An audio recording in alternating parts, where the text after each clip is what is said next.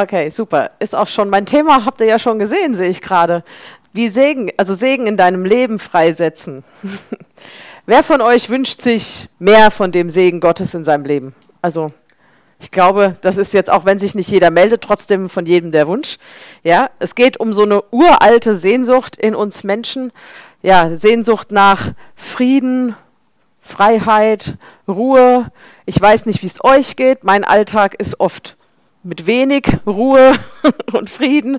Ja, wenn man Familie hat, wenn man viele Termine hat, dann fühlt man sich manchmal so gehetzt. Ich sage manchmal, ich bin mal wieder so ein Hamster im Rad, ja, nur am Rennen. Ich weiß nicht, ob ihr das auch kennt. Und dann ist so diese Sehnsucht da, oh, Pause, Frieden, mal Ruhe. Ich glaube, das kennt jeder. In einem oder anderen Bereich kennt das jeder. Das sind so die persönlichen Nöte, die wir so haben. Und es gibt natürlich auch nicht nur die persönlichen Nöte, sondern wir haben ja auch ja, Nöte so in, in, in unserer Zeit, sage ich mal. Ja? Da, wo wir wohnen, da, wo wir in der Zeit, in der wir sind. Von Corona wollen wir gar nicht anfangen, haben wir alle genug von gehört, aber auch das gehört da ja mit rein. Als ich diese Predigt schrieb, da waren wir noch mittendrin im heißen Sommer. Jetzt scheint es alles schon so wieder so lang her. Ja, aber ich weiß noch sehr genau, wie das war, vor allem bei uns auf dem Land. Ähm, wir hatten wenn wir aus dem Fenster geguckt haben, normalerweise ist alles grün und als wir aus dem Fenster geschaut haben in diesem Sommer, war alles gelb. Ja, alles nur verbrannt, Steppe. Ja, also da sind die Fotos, die wir da aus der, von der Familie in Afrika bekommen, grüner als unsere. Ja, es war wirklich alles total verbrannt. Und das sind so die Nöte, mit denen wir zu tun haben. Ja, also Nahrungsknappheit, Benzinpreise, Heizölkosten, die jetzt alle auf uns zukommen im Winter, das sind alles so Nöte, mit denen wir zu kämpfen haben. Und da wünschen wir uns doch alle irgendwo ein bisschen mehr Frieden und Ruhe drin, oder? Ja. Ganz abschalten können wir natürlich den Lauf der Dinge im Moment nicht, aber wir haben ja Gottes Wort. Und da ist ja ganz viel an Hoffnung für uns drin. Und darüber will ich heute mit euch reden. Also nicht so sehr über das, was ist im Moment alles so furchtbar. Das habe ich nur mal so kurz nochmal angerissen, sondern eigentlich, was sagt Gottes Wort uns dazu? Ja, diese Hoffnung, die wir haben. Ähm, ich möchte dazu noch sagen, ich habe, ähm, ich werde ganz viel jetzt an ähm, an Stellung beziehen, also zu verschiedenen Dingen und sagen, so, so ist es im Wort Gottes oder so. Ich werde aber nicht alle Bibelverse jetzt vorlesen, weil das würde dann ziemlich lange dauern. Ja, aber ich werde ähm, die PowerPoint, die ihr jetzt hier seht, dann als Link dann auch wieder unten anhängen lassen in, im Internet. Und da mache ich im Anschluss, stelle ich alle Bibelverse rein. Also da könnt ihr dann zu Hause die alle nochmal nachlesen und mal prüfen, ob das so stimmt, was ich so sage. Ja? Aber ich denke, es ist in eurem Sinne, wenn wir die jetzt nicht alle vorlesen, ja? Okay, also in Gottes Wort steht, dass Gott immer Rettung für uns hat, stimmt's? Also er verheißt uns Rettung in jeder Situation. Er sagt auch, dass uns alles zum Guten wirken wird. Also wenn du ein Kind Gottes bist und in jeder Situation, egal wie furchtbar sie gerade aussieht, an Gottes Wort festhältst, dann wird dir diese Situation irgendwie zum Guten dienen. So steht es in der Bibel steht in Römer 8, Vers 28. Ich habe da ein Beispiel gerade vor ein paar Wochen erlebt. Also meine Tochter und ich, wir haben ähm, seit vier Wochen ungefähr haben wir eigene Pferde und wie das so gelaufen ist, war das ein bisschen merkwürdig. Wir hatten alles geplant, aber verschiedene Umstände führten dazu, dass die Pferde praktisch von vor der Tür standen, aber noch keine Weide da war. Ich möchte jetzt nicht näher darauf eingehen, wie das alles war. Könnt euch vorstellen, war auch ziemlich stressig. Und ähm, wir fuhren da bei uns durch das Sensbachtal und wir hatten dann die Idee, bei Freunden von uns anzuhalten und zu fragen. Die haben hinterm Haus ein großes Stück, wo wir wissen, da steht nichts drauf, ähm, weil es ein bisschen hangig ist. Und wir haben gedacht, die lassen uns bestimmt vorübergehend die Pferde dahinstellen. Haben wir gedacht, ja. Und wir haben dort geklingelt. Und da ist immer jemand da, aber da nicht. Da steht man da, hat so einen Druck eigentlich und denkt, wow, wohin, ja? Und es macht keiner auf. Und da will es in einem schon so ein bisschen krummeln und man denkt so, hm, warum jetzt das auch noch, ja? Aber ich weiß noch, wie mein Mann dann im Auto zu mir gesagt hat, Gott weiß schon, was er macht. Gott hat da schon einen Plan drin. Ja? Also wir hatten die Pferde, die waren schon da, waren auf einer ziemlich kargen Wüste. Ich meine, im Moment ist alles Wüste da oben, ja, aber da war wirklich nichts mehr zu fressen. Und ich habe nur gedacht, Mensch, wohin mit denen? Und dann will man so ein bisschen unruhig werden, aber was mein Mann sagt, stimmt. Gott hat einen Plan damit. Und jetzt kommt nämlich der Hammer, was wir nicht wussten, aber Gott weiß es. Zwei Tage später ist diese ganze Wiese, von der wir gerade reden, komplett abgebrannt. Ja, und wir haben Besuch erwartet und ähm, der Besuch hat uns irgendwann geschrieben, wir kommen zu spät, Straßensperrung und so weiter. Dann kamen unsere Kinder von der Schule mit dem Bus und die haben gesagt, Mama, die ganze Wiese, der Wald brennt. Und haben die uns Fotos gezeigt und genau die Wiese, wo wir die Pferde draufstellen wollten, ist komplett abgebrannt. Ja? Was eine Bewahrung von Gott, ja? Wir hätten die Pferde da drauf gehabt, ja? Und habe ich gesagt, ja, dann lieber ein, zwei Tage fasten für die Pferde. Ja, wir haben ihnen ja Heu gebracht, die haben jetzt nicht hungern müssen. Ja, aber Gott wusste, was er tut. Ja, mittlerweile haben wir eine wunderschöne, riesige Wiese, alles gut. Wir mussten, manchmal muss man einfach ein bisschen warten. Gott weiß, was er macht. Ja.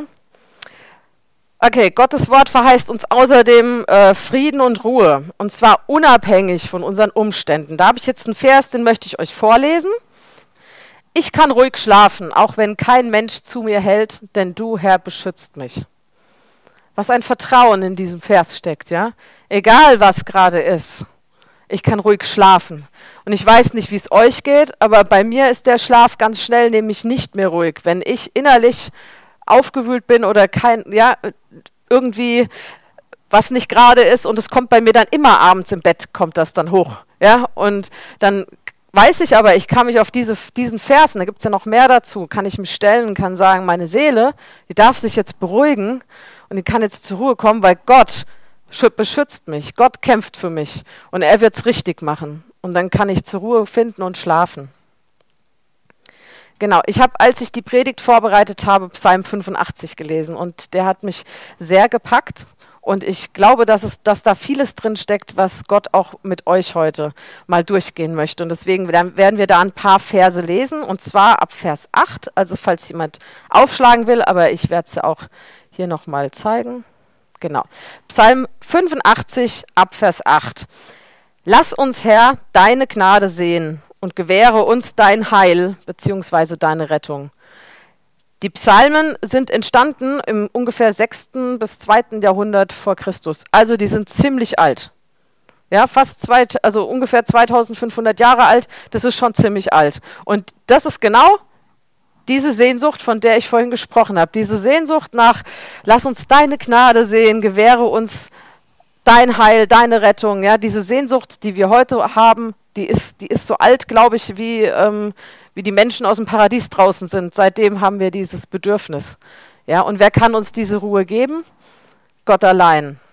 Ja, nur dort finden wir das. Okay, wir lesen Vers 9. Hören will ich, was Gott, was der Herr reden wird. Gewiss wird er Frieden ansagen seinem Volk und seinen Getreuen. Doch sollen sie nicht zur Torheit zurückkehren. Hier steckt ganz viel drin. Also hören will ich, ja, was der Herr reden wird. Oft sieht so ein Gebetsleben ja so aus, dass wir Gott ganz viel erzählen und wir wollen, dass Gott uns ganz viel zuhört. Das tut er auch. Ja, aber ähm, wenn ich mal so als Beispiel sage, ich brauche vielleicht ganz dringend einen Babysitter für heute Abend. Ja, ich brauche unbedingt jemanden, der mir hilft. Und ich gehe zu meinen Eltern, die wohnen zum Glück direkt nebendran. Und ich klingel und sage, Mama, ich brauche unbedingt heute Abend einen Babysitter. Ich habe niemanden. Und dann gehe ich wieder. Meine Mama steht vielleicht in der Tür, Mund offen, will gerade sagen, ich bin da, aber ich habe ihr gar nicht zugehört. Kriege ich dann Hilfe? Nein. Ja, also wir müssen schon abwarten, was unser Gegenüber uns dann auch antwortet. Ja, und Gott antwortet immer. Vielleicht nicht immer so, wie wir uns gerade darauf einstellen, wie er antworten soll, aber er antwortet immer. Und in dem Wort hören, da steckt ja noch mehr drin. Ich glaube, ich habe das schon mal hier gesagt. Das Wort hören kann man auch übersetzen mit ähm, ge gehorchen. Also nicht nur hören, so wie manchmal so, so Teenager da rein, da raus, ja, sondern wirklich hören und auch darüber nachdenken und es anwenden und umsetzen. Ja, und Gott hilft uns ja dabei, dass wir das, was wir hören, auch umsetzen können. Ja, und hier steckt ganz viel an Vertrauen. Gewiss wird er Frieden ansagen seinem Volk. Bist du ein Kind Gottes? Falls nicht, kannst du es ja heute Abend noch werden. ja, aber bist du ein Kind Gottes, dann gehörst du ja zum Volk Gottes dazu, oder? Also ist dieser Vers genau für dich. Da steht, gewiss, ganz gewiss wird Gott dir Frieden ansagen, weil du zu seinem Volk gehörst. Ja? Was heißt jetzt dieser kleine Beisatz? Doch sollen sie nicht zu ihrer Tor, äh, zur Torheit zurückkehren. Das ist, was ich vorhin schon gesagt habe. Ja, nicht dieses da rein, da raus, ja, sondern den Rat, den wir von Gott bekommen, auch folgen. Ja, nicht, nicht nur hören, also ich kenne das aus zahlreichen Beratungen auch oder Gesprächen, ja, in der Schule oder so, dass man Ratschläge gibt und der andere sitzt gegenüber und scheint völlig offen zu sein und ist ganz, ja, genau, und so machen wir es. Und du siehst überhaupt nichts, dass sich was ändert. Ja, das ist so in dem Moment begeistert, aber nicht umsetzen können. Und ich glaube, Gott kann uns aber helfen, dass wir nicht nur hören und das in dem Moment auch glauben, sondern dass wir auch dann da drin gehen können. Der nächste Vers. Für wahr, nahe ist sein Heil, seine Rettung denen, die ihn fürchten, damit Herrlichkeit wohnt in unserem Land. Wow, dass Herrlichkeit wohnt in unserem Land. Ich glaube, das müssen wir uns mal so richtig bewusst machen. Was heißt das eigentlich, wenn Herrlichkeit wohnt in unserem Land? Lasst euch mal von Gott auch so zeigen, was bedeutet das eigentlich? Was ist, wenn seine Herrlichkeit in deiner Nachbarschaft wohnt? an deinem Arbeitsplatz, in deiner Familie. Was macht das dann? Was würde sich alles verändern? Was müsste sich ändern? Automatisch, ja? Jetzt nicht unter Druck, was muss ich ändern, sondern was ändert sich automatisch, wenn Gottes Herrlichkeit da ist. Da gibt es vieles, was da nicht mehr bestehen kann. Ja, das ist nur Gutes, was freigesetzt wird. Aber jetzt für wen? Da steht hier, für die, die ihn fürchten. Und ich weiß jetzt nicht, was da jetzt bei euch so äh, passiert, wenn ihr hört, dass man Gott fürchten soll. Da will ich mal ein bisschen drauf eingehen. Die Furcht des Herrn. Also, ich muss ehrlich sagen, als ich das das erste Mal so bewusst gelesen habe, die Furcht des Herrn, da hatte ich ein bisschen ein Stirnrunzeln. Ich glaube nicht nur ein bisschen, ich hatte ein ordentliches Stirnrunzeln, weil ich so gedacht habe, hm, Gott fürchten ist eigentlich ja negativ, weil ich weiß nicht, was ihr denkt, aber für mich war Furcht eigentlich immer mit Angst verbunden. War so synonym, Furcht, Angst. Ja? Dann ist das andere, wenn ich jetzt als Deutschlehrer mir das Wort angucke, Furcht des Herrn. Ich habe heute Morgen das Beispiel gebracht, äh, wenn ich jetzt sagen würde, der Hunger des Kofi, wer hat dann Hunger? Kofi. Die Furcht des Herrn, ist ein bisschen merkwürdig übersetzt. Also ich will jetzt bestimmt nicht sagen, ich kann, würde das besser übersetzen, aber es ist doch so für uns als Deutsche ein bisschen fremd, diese Übersetzung. Ja? Deswegen will ich euch das ein bisschen näher bringen. Also ich glaube, eher, also Furcht ist hier eigentlich mit Ehrfurcht gleichzusetzen. Ja? Manche sagen auch, es hat mit Respekt zu tun, aber auch da, durch verschiedene Erziehungen, die wir so durchlaufen sind, ist manchmal so ein bisschen so der Hauch von Furcht und Angst dabei. Ja? Deswegen, ich glaube, Ehrfurcht trifft es besser. Weil wenn ich sage, jetzt mal als strenge, strenger Vater sagen würde, mein Kind muss mehr Respekt vor mir haben, dann kann das schon ein bisschen beängstigend wirken, oder? Wenn ich aber sage, mein Kind braucht mehr Ehrfurcht vor mir, dann wird jetzt niemand denken, ich komme mit der Route. Ja? Würden wir wahrscheinlich in der Beziehung auch gar nicht sagen, aber Ehrfurcht ist was anderes. Ehrfurcht habe ich vor jemandem, der was Tolles geleistet hat, ja, der auf jeden Fall für mich jemand ist, der, der großartig ist. Ja? Und wenn wir Gott anschauen und selbst wenn wir noch nicht viel mit ihm erlebt haben, wenn wir nur, angenommen, nur das wissen, die Teile aus der Bibel, die man so vielleicht im Kinderdienst hört oder so, das allein zeigt doch, wie großartig Gott ist. Ja, und umso mehr wir uns mit Gott beschäftigen, umso mehr wächst doch diese Ehrfurcht in uns, ganz automatisch. Ja, weil, weil wir erkennen, wow, der ist so viel größer, als ich das überhaupt jemals begreifen kann. In einem Bibelkommentar steht, dass die äh, Furcht des Herrn also die, dass die Furcht des Herrn ähm, daraus kommt, dass du Gott in seiner ganzen Größe erfasst hast. Ich glaube, das kann man so absolut nicht sagen, weil ich glaube, kein Mensch, der auf dieser Erde geht, kann die Größe Gottes gänzlich erfassen. Also wenn man dann erst Gott fürchtet, dann würde niemand von uns Gott fürchten. Ja? Damit ist aber gemeint, jeder von uns hat, hat eine Offenbarung von Gottes Größe und Herrlichkeit. Ja, und alles zusammengenommen ist immer noch nicht die ganze Größe Gottes. Aber wir sind auf dem Weg dahin und wir wollen uns von Gott immer mehr zeigen lassen, wie groß er ist, wie gewaltig er eigentlich ist. Könnt ihr das so mitgehen? Ja? Okay.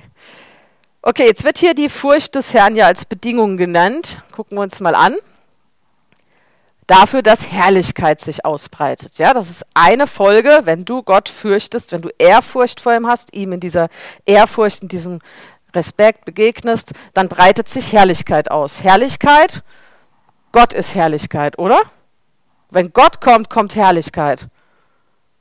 Dann wird es hell. Ja? Wenn du jetzt in einen dunklen Raum gehst und du machst dort das Licht an, was passiert dann mit dem Dunklen? Ist weg. So, kann, machen die vielleicht ein kleines Kompromiss-Streitgespräch und sagen, naja gut, du da, ich da, wir teilen uns das Ganze? Nein, und so ist es auch in deiner Umgebung. Wenn Herrlichkeit sich ausbreitet, muss alles andere gehen. Ja, Gott wird sich ein Territorium nicht teilen. Das macht er nicht. Ja, dazu ist er zu großartig, ja. deswegen lass dir mal von Gott so ein bisschen, vielleicht auch die nächsten Tage, heute Nacht mal vor Augen führen, was passiert mit deinem ganz persönlichen Umfeld, wenn Gottes Herrlichkeit sich ausbreitet, ja. Ich glaube, das ist für jeden von uns gewaltig, wenn wir uns das mal zeigen lassen. Wir gucken uns den nächsten Vers an, Vers 11. Gnade und Wahrheit oder Treue sind sich begegnet. Gerechtigkeit und Frieden haben sich geküsst. Sehr poetisch, ja? Ich habe an dem Vers auch lange gesessen und den immer wieder gelesen und gesagt, Gott, was meinst du damit? Ich meine, die Psalmen sind ja Lieder. Ja, die dürfen ja poetisch sein, das ist ja eigentlich so gewollt. Ja, aber man muss ja auch verstehen. Deswegen gucken wir uns mal an. Also Gott begegnet uns seiner, mit seiner Gnade. Durch seine Gnade hat er es möglich gemacht, dass wir ihm überhaupt begegnen können. Wir rufen uns in Erinnerung, die Psalmen sind lange, lange vor Jesus und seinem Tod entstanden. Ja, da war noch nicht so der Weg frei, der, der, der, das Heiligtum war noch hinter dem Vorhang, ja, das dürfen wir nicht vergessen. Und trotzdem sagt der Psalmist hier schon, dass Gnade und Wahrheit, die werden sich küssen, ja, und da steht sogar in der Vergangenheit, sind sich schon begegnet. Gerechtigkeit und Frieden haben sich geküsst. Ja, also, Gott begegnet uns in seiner Gnade, er bleibt sich aber selber trotzdem treu. Ohne sein, den Tod von Jesus am Kreuz könnten wir ihm nicht begegnen, weil nach wie vor Sünde trennt uns von Gott. Das ist hier gemeint. Einerseits diese Gnade, ihr dürft kommen, weil Jesus gestorben ist. Also wir brauchen diese, dieses Blut von Jesus dafür. Ja? Und Gerechtigkeit und Frieden haben sich geküsst. Wenn du Jesus in dir hast, hast du doch Gottes Gerechtigkeit in dir. Ja, egal, wo du manchmal vielleicht noch sagst, oh, ich baue immer noch den ein oder anderen Mist in mein Leben, ja, ich mache nicht alles korrekt. Ja, aber du hast Gott in dir, du hast Jesus in dir und damit hast du Gottes Gerechtigkeit in dir und du stehst für Gottes Gerechtigkeit. Das ist für uns menschlich nicht zu verstehen, aber wir dürfen es als Wahrheit Gottes so annehmen. Ja? Du bist Gottes Gerechtigkeit, wenn du Jesus in dir hast. Und dann bekommst du diesen Frieden, nachdem du dich lange so gesehnt hast, ja, oder heute vielleicht auch noch sehnst, ja. Der kommt, weil Jesus in deinem Leben ist. Also, wenn wir uns hier nochmal angucken, die Furcht des Herrn, was bewirkt sie also noch? Einmal, dass Gnade und Wahrheit in deinem Leben sind, Gerechtigkeit und Friede. Okay? Der nächste Vers, Vers 12. Wahrheit, Treue wird sprossen aus der Erde, Gerechtigkeit herniederschauen vom Himmel. Auch wieder sehr poetisch. Aber auch hier sind die beiden Komponenten einmal dein geistliches Leben und an, das andere aber auch durchaus das Natürliche. Ja, also Wahrheit, Treue wird sprossen aus der Erde. Als ich diese, diese Predigt geschrieben habe, wie gesagt, da waren wir noch mittendrin in der Dürre. Heute versteht man vielleicht nicht mehr, warum man für Regen gebetet hat. Ja, heute beten wir, dass er aufhört vielleicht. Ja, aber in der, dem Moment war es wirklich heftig. Und wir hatten mehrere Brände bei uns in Sensbachtal, weil es zu trocken war. Ja, und meine Mama, die hat mir mal erzählt, die haben einen Hund, der geht immer da äh, so um das Dorf praktisch so rum in den Höhen und sie hat gesagt, ich bete für dieses Land, dass der Regen kommt. Sie hat gesagt, irgendwann hätte sie so eine Offenbarung bekommen von Gott, dass es wichtig ist, weil auch Volk Israel, das Volk Israel hat in Dürrezeiten immer gebetet und hat gesagt, Gott, lass zur rechten Zeit den Regen fallen, damit wir Ernte haben. Ja, Im Moment ist Erntedank. Ja, dass überhaupt so eine Ernte noch gekommen ist, ist wirklich ein Wunder. Ja, Und meine Mama hat, wie gesagt, angefangen zu beten. Und es kam dann auch tatsächlich immer mal wieder ein bisschen Regen. Und an, am Tag von diesem Brand, von dem ich erzählt habe, das ist auch nochmal ein Wunder zu diesem Wunder dazu. Da hat es am Tag vorher das erste Mal seit Wochen ein bisschen geregnet. Wäre das nicht passiert, wäre der Schaden sehr viel größer gewesen. Und auch während des Brandes hat es tatsächlich geregnet. Ja, das war gerade so der Übergang von der Dürre jetzt in den Herbst sozusagen. Ja.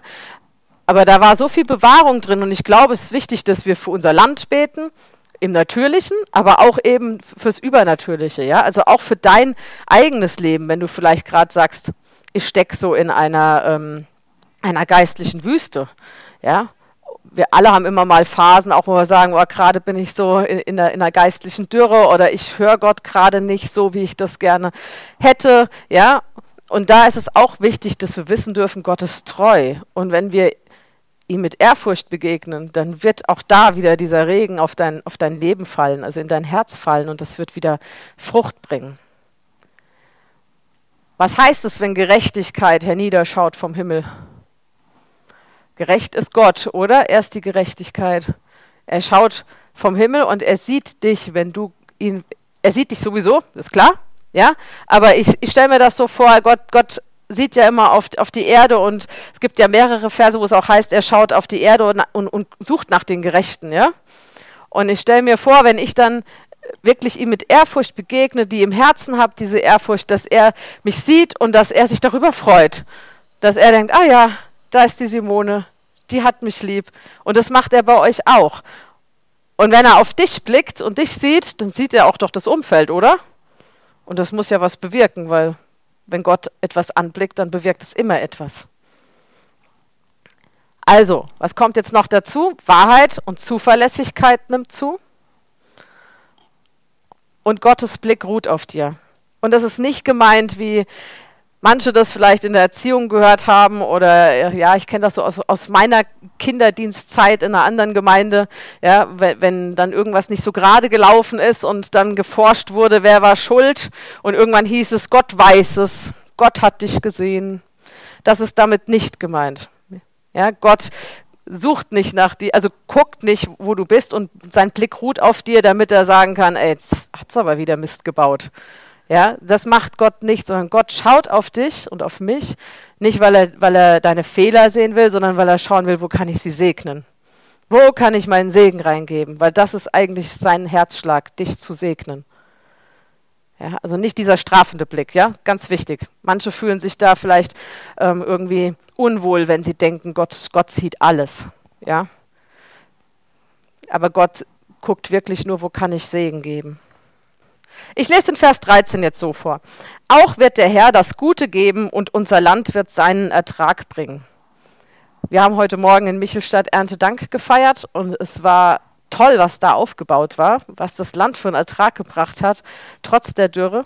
Ja, und so auch in unserem Leben. Du wirst Frucht bringen, wenn du Gott in Ehrfurcht begegnest. Das ist eine Folge. Die Folge kann dir auch niemand, kann niemand rauben. Ja? Du wirst Frucht bringen für Gottes Reich. Das wird dir gut tun, das wird deinem Umfeld gut tun, ja? Also Psalm 85, Vers 14. Gerechtigkeit wird vor ihm, also demjenigen, der Gott fürchtet, hergehen und er wird ihre Tritte zum Weg machen. Also, wenn du Gott fürchtest, in Ehrfurcht auf dieser Erde vor Gott wandelst, dann wird er selbst, weil er die Gerechtigkeit ist, vor dir hergehen. Das ist für mich ein gutes Zeichen, weil es zeigt mir, Gott ist mein Anwalt. Er ist, er ist der, der für mich eintritt, wenn ich ungerecht behandelt werde. Er, er ist derjenige, der für mich kämpft in diesen Dingen. Ja? Und es ist auch so, dass er, dass Gott die, meine Tritte und die Tritte der Gerechtigkeit, weil er geht ja vor mir und ich gehe hinterher, ja, er wird sie zum Weg machen. Ihr seid bestimmt alle schon mal durch ganz frischen Schnee gelaufen, oder? Es ist wunderschön, wenn morgens, man kommt im Winter raus und es liegt tatsächlich mal Schnee. Ihr Darmstädter habt da, glaube ich, nicht so oft das Glück, ja. Aber wenn es mal so ist, dann freut man sich doch, oder? Also gerade auch, wenn man sich so in die Kinderzeit zurückversetzt, ich fand es immer toll. Ich wollte immer die Erste sein, die die Spuren macht. Ja, der Zweite war schon nicht mehr so toll, weil da war ja schon alles kaputt, ja. Aber wenn man jetzt mal durch den Schnee läuft, so einen Berg hoch, habt ihr das mal gemacht? Vielleicht so auch mit Schlittenfahren, Skifahren oder so? Das ist am Anfang ganz toll, die ersten Spuren zu machen, aber nach kurzer Zeit nicht mehr, weil dann ist es nämlich sehr, sehr anstrengend. Ja, also durch Schnee gehen ist anstrengend. Und dann werden irgendwann die hinten dran die Spuren machen, in die des Vorderen hineintreten und hinterherlaufen. Und was passiert dann, wenn mehrere den gleichen Weg gehen durch den Schnee? Dann entsteht ein Weg, oder? Und die, die hinterherlaufen, die haben es irgendwann bequem, da drin zu laufen. Und die werden das auch irgendwann machen und nicht mehr neben raus, außer kleine Kinder vielleicht, ja. Aber das ist hiermit gemeint, ja. Das, es entsteht ein Weg und dem werden andere folgen. Andere sehen dein Leben, sehen dich. Das heißt ja auch, wir sind ein Brief für die Menschen. Ja, und sie sehen dein Leben, sie sehen, dass Segen entsteht und sie fragen sich vielleicht, wow, was ist bei denen anders als bei mir? Und sie werden beobachten und sie werden folgen. Das ist eine Folge der, deiner Ehrfurcht vor Gott dass andere deinem Weg folgen werden. Gut, ich möchte noch ein bisschen darauf eingehen, was überhaupt die Furcht des Herrn beinhaltet. Also hier die Gerechtigkeit kommt, ja.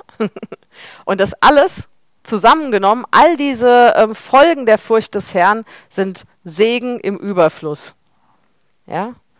Segen im Überfluss. Und was hast du jetzt davon gemacht? Eigentlich gar nichts, außer die Bereitschaft, Gott immer näher zu kommen, Gott kennenzulernen, Gott als den zu sehen, der er ist, ihm zu glauben, dass er ist, wer er ist.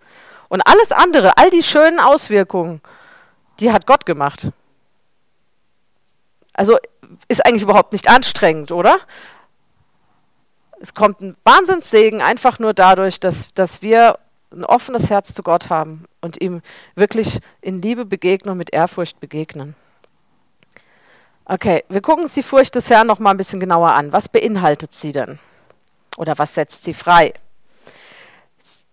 In der Offenbarung zum Beispiel, aber auch im Mose steht, dass sie dann kommt, wenn du beginnst zu erkennen, wie groß Gott ist.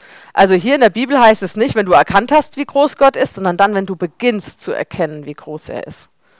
Ja, wenn du so eine Ahnung davon hast, wow, da ist was viel Größeres, als ich mir vorgestellt habe jemals, ja, dann, dann beginnt die Furcht des Herrn in dir. Seine Güte und Treue und das Erleben seiner Wunder führt dich zur Furcht des Herrn. Also wenn du mit Gott gehst, erlebst du übernatürliche Dinge oder die Menschen um dich herum erleben übernatürliche Dinge. In der Bibel lesen wir von übernatürlichen Dingen. Und all das, wenn wir das sehen und mit einem glaubenden Herzen auch so annehmen, bewirkt auch, dass die Furcht des Herrn, die Ehrfurcht vor Gott in dir zunimmt und wächst. Ich erzähle vielleicht einmal ein, Beispiel noch, das ich in meiner, also in der Schulzeit, in meiner Lehrerzeit mit Schülern erlebt habe. Und zwar hatte ich eine sehr herausfordernde Klasse, das liegt jetzt ein paar Jahre zurück. Und ähm, diese herausfordernde Klasse war eine Abschlussklasse und die hat gesagt, wir durch so ein Zeitungsprojekt und so kamen sie auf das Thema Holocaust und irgendwie haben die das vorher noch nie gehört. Ähm, und sie waren da sehr fasziniert und dann haben sie irgendwann gesagt, wir wollen mal nach Auschwitz. So, und jetzt war das so, dass die Schulleitung gesagt hat, das ist gut, würden wir auch befürworten, dass ihr da hingeht, aber diese Eltern und so, die haben nicht viel Geld und die Abschlussfahrt können wir nicht absagen, das ist eine Studienfahrt und deswegen darf das die Eltern nichts kosten. So, jetzt fahr mal mit einer Klasse nach Polen und bezahl nichts. Das geht natürlich nicht, das kostet was. Kann man auch nicht sagen, wir fahren da heute hin und morgen zurück. Ja? Und ich weiß noch, dass ich das mehrmals so schon abgelegt habe zu den Akten gelegt, ja. Aber diese Klasse hörte nicht auf und sagte immer wieder, Frau Notche, wir wollen da hin. Wir wollen da irgendwie hin. Und ich habe während einer Bibelschuleinheit, habe ich dann äh, von Gott gehört, dass er gesagt hat, buch das und ich bezahle. Und ich so, wow, ja, Gott bezahlt. Und ich wusste aber dann am nächsten Tag, als ich in der Klasse stand, wusste ich, wenn ich denen das nicht so sage, dann wird das nicht geschehen. Und dann stand ich vor meinen Teenagern und habe ihnen gesagt, so, also ich habe jetzt eine Fahrt und die buche ich jetzt und Gott hat gesagt, er bezahlt. Könnt ihr euch vorstellen, wie die geguckt haben? Ja? Ich weiß noch genau, das war ein Tag vor den Osterferien. Und dann habe ich in den Osterferien gebucht und dann kam noch eine Nachricht von der Schulleitung, da kommt ein neuer Schüler und ähm, kannst du dir das überhaupt zutrauen, weil die Klasse herausfordernd ist? Und ich habe nur gesagt, ja, ja, lass kommen. Ja? Und ähm, nach den Osterferien kam ich wieder in die Schule der Klasse gesagt, so, wir haben gebucht und so. Und dann haben wir einen Plan ausgeheckt, so die Klasse und ich, wie können wir das jetzt finanzieren? Ja, wir haben dann, ich habe immer wieder gesagt, Gott hat gesagt, er bezahlt und er wird seinen Segen dafür geben, dass wir es schaffen, dieses Geld zu erarbeiten. Und die hatten tolle Ideen, Hausaufgabenbetreuung und was weiß ich alles, ja, und Kuchen backen, verkaufen und Autos waschen der Kollegen und so. Die hatten einen tollen Plan, ja. Aber Gott hat einen viel größeren Plan. Und da habe ich so das erste Mal so richtige Ehrfurcht vor Gott gekriegt dieser neue Schüler, der da war, der kam am nächsten Tag und hat gesagt, ich habe meiner Mama erzählt von diesem, von diesem Ausflug und sie findet das so toll, sie hat gesagt, sie bezahlt alles. Und ich habe gedacht, hm, der kann viel erzählen, ich kenne den nicht. Ja, habe meine Telefonnummer aufgeschrieben und gesagt, deine Mama kann mich ja mal anrufen. Und sie rief an und sie hat dann wirklich gesagt, ja, ich finde das so toll, ich bezahle alles. Und ich weiß noch, wo ich stand in meinem Haus. Ich, da, wo ich stand mit dem Telefonhörer, bin ich auf die Knie gegangen, weil ich konnte nicht mehr stehen. Ich habe so eine Ehrfurcht im Moment vor Gott gehabt, weil er so treu ist, ja, so viel größer als ich gedacht habe. Ich wusste, er hält sein Wort, aber dass er es auf diese Weise macht, das war einfach hat mich total umgehauen, ja.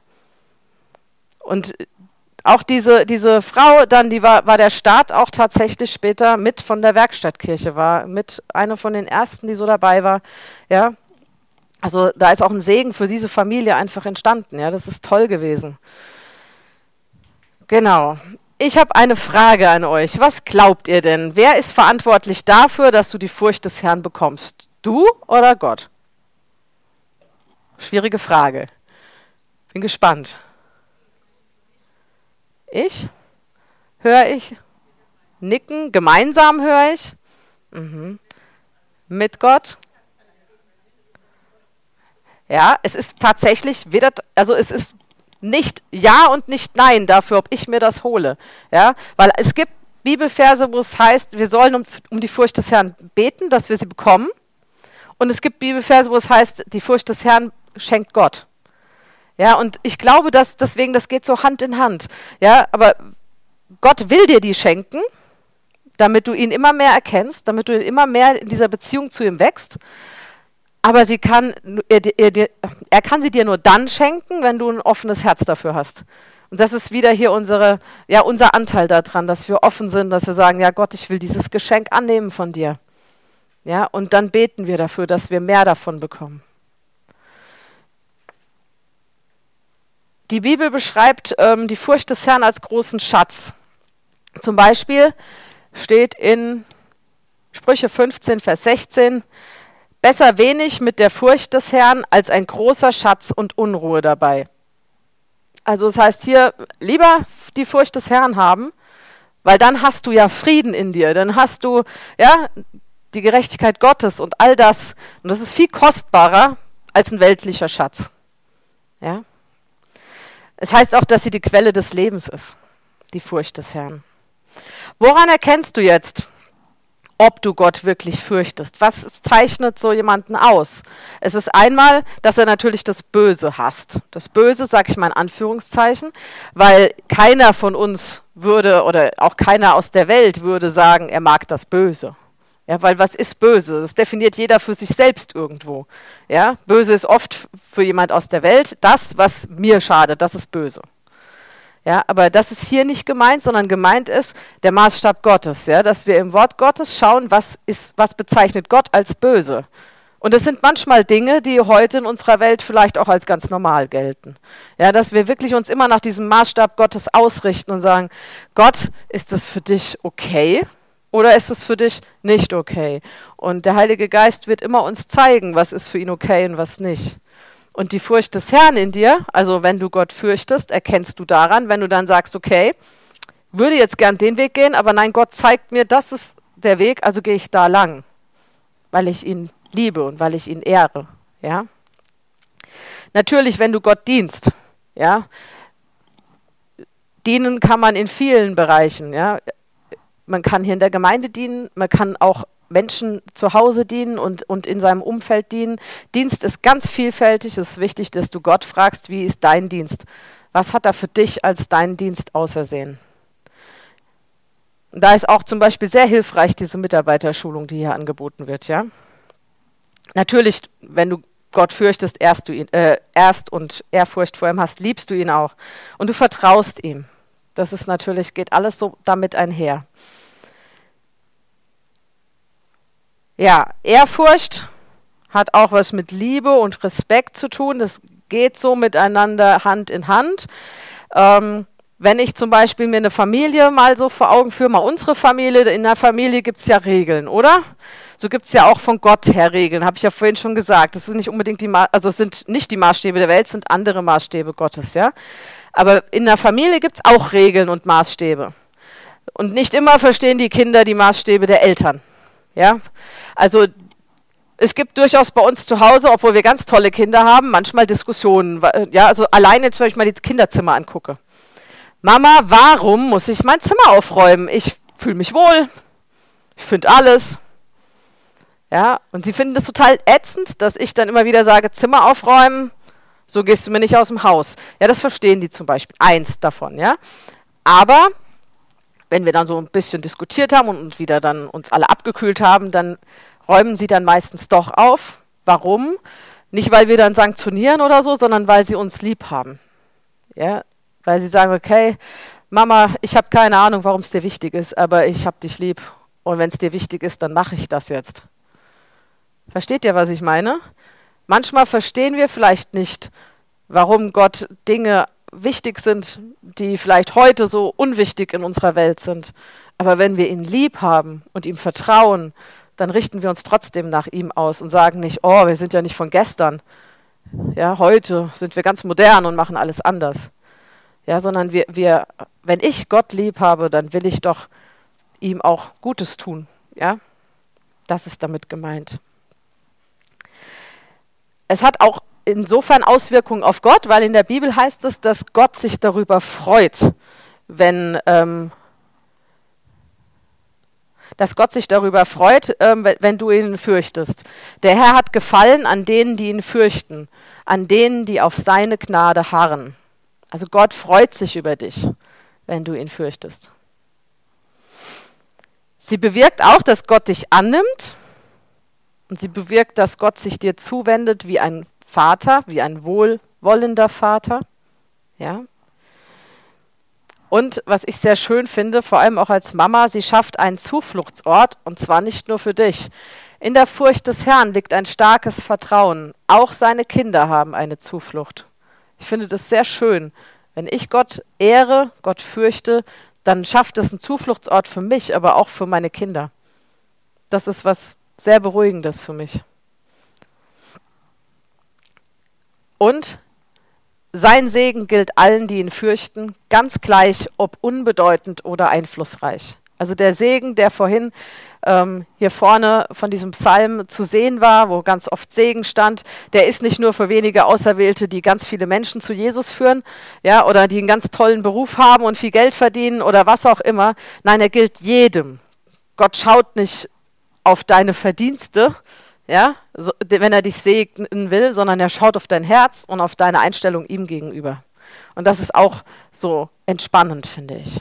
Ja, also es geht nicht um dein, um, um, um Namen, Reichtum, was auch immer, Ansehen in der Welt. Es geht wirklich um dein Herz. Wenn du Gott fürchtest, dann nimmt er deine Wünsche ernst. Finde ich auch so schön, weil es sowas von Papa wirklich hat. Ja, also er, also Gott hat zum Beispiel von mir schon Wünsche und Träume in meinem Herzen beantwortet, obwohl ich da nie drum gebetet habe, weil ich eigentlich so, ja, es, es hat so nicht wirklich was mit dem Reich Gottes zu tun gehabt, aber es hat was mit mir zu tun gehabt. Und Gott hat diesen Wunsch in meinem Herzen gesehen und hat mir einfach eine Freude gemacht, indem er sie erfüllt hat. Und das finde ich so, so toll, weil einerseits zeigt, er kennt mich, und ich bin ihm wichtig. Und zwar in allen Bereichen, in, in meinem ganzen Sein bin ich ihm wichtig. Und das ist so kostbar. Ja. Genau hier. Er, er erfüllt das Verlangen derer, die ihn fürchten. Ihr Schreien hört er und er hilft ihnen. Ja, und das tut er wirklich auch dann, wenn, wenn er sieht, das, sag ich mal, das Schreien, das Verlangen in deinem Herzen, ja, und er möchte das beantworten. Das heißt nicht, dass Gott jetzt alles dir erfüllt, was du dir erträumst und wünschst, so materiell oder wie auch immer, ja, aber es sind so diese kleinen Geschenke, ja, wie, wie, wie ein Papa, der auch mal, der irgendwo unterwegs ist und äh, sieht etwas, wo er weiß, oh, also vielleicht mal ein Beispiel. Nestor ist unterwegs und er weiß, der Samuel, der hat ja so ein, so ein Fable für Geschichte. Ja, und so alles so historische. Im Moment sind es gerade wieder mal die Cowboys und zwar nicht in dem, ja, wie, wie Fünf- und Sechsjährige, sondern er, er guckt wirklich die Geschichte an dahinter. Es sind auch schon die Römer gewesen und so. Und angenommen, Nestor ist irgendwie unterwegs und er sieht jetzt, ja, keine Ahnung, eine römische Lanze, ja, so eine Nachbildung, nicht, nicht so ein Kinderspielzeug und er denkt, wow.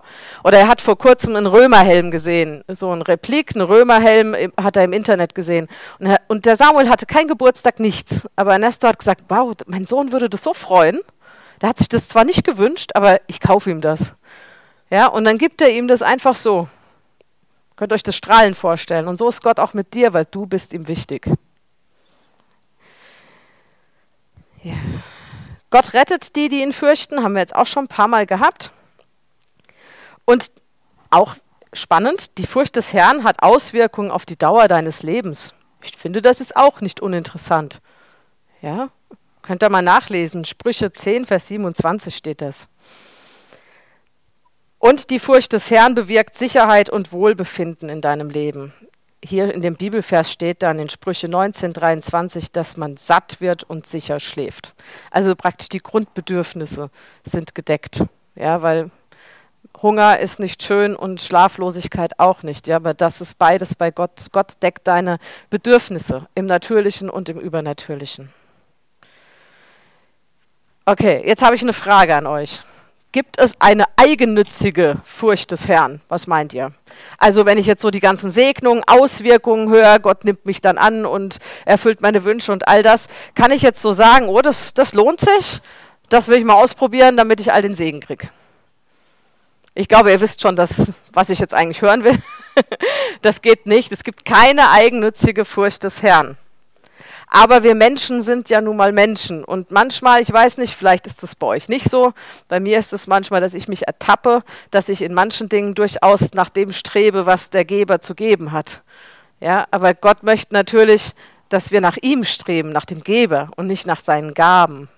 Ja, und wenn du sowas bei dir bemerkst, aber vielleicht bemerkst du es auch noch nicht mal, ja, deswegen, wenn wir gleich die Lobpreiszeit haben, einfach mal Gott bitten, Heiliger Geist, zeig mir, ob ich dir wirklich deshalb begegne, ob ich wirklich Ehrfurcht vor dir habe, weil ich dich ehren will, weil ich, weil ich dich kennenlernen will, oder ist da so ein bisschen dieses Eigennützige dabei, ja?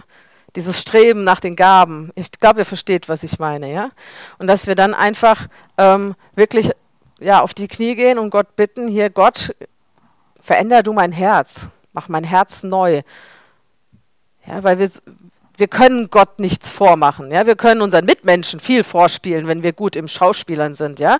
Ich kann einem Mitmenschen, äh, ich bin vielleicht nicht so ein guter Schauspieler, aber ich kenne manche, die können das, die können, die können dir vorspielen, dass sie dich total gern haben, aber du weißt nie so recht, ob das so stimmt. Ja, also weil man von hinten rum oft schon anderes hört oder so. Ja, also ich kann jemandem vielleicht vorspielen, ich mag dich, aber im Kopf denke ich, oh Mann. Ja, aber Gott geht, dem kann man nichts vorspielen. Du kannst im Lobpreis stehen und die Hände heben, aber Gott weiß genau, willst du ihn gerade ehren oder was, was machst du gerade? Und da einfach, dass wir da zu Gott gehen und sagen, Gott, mach meine Motive rein. Ja? Mach meine Motive rein, damit wir ihm wirklich begegnen können.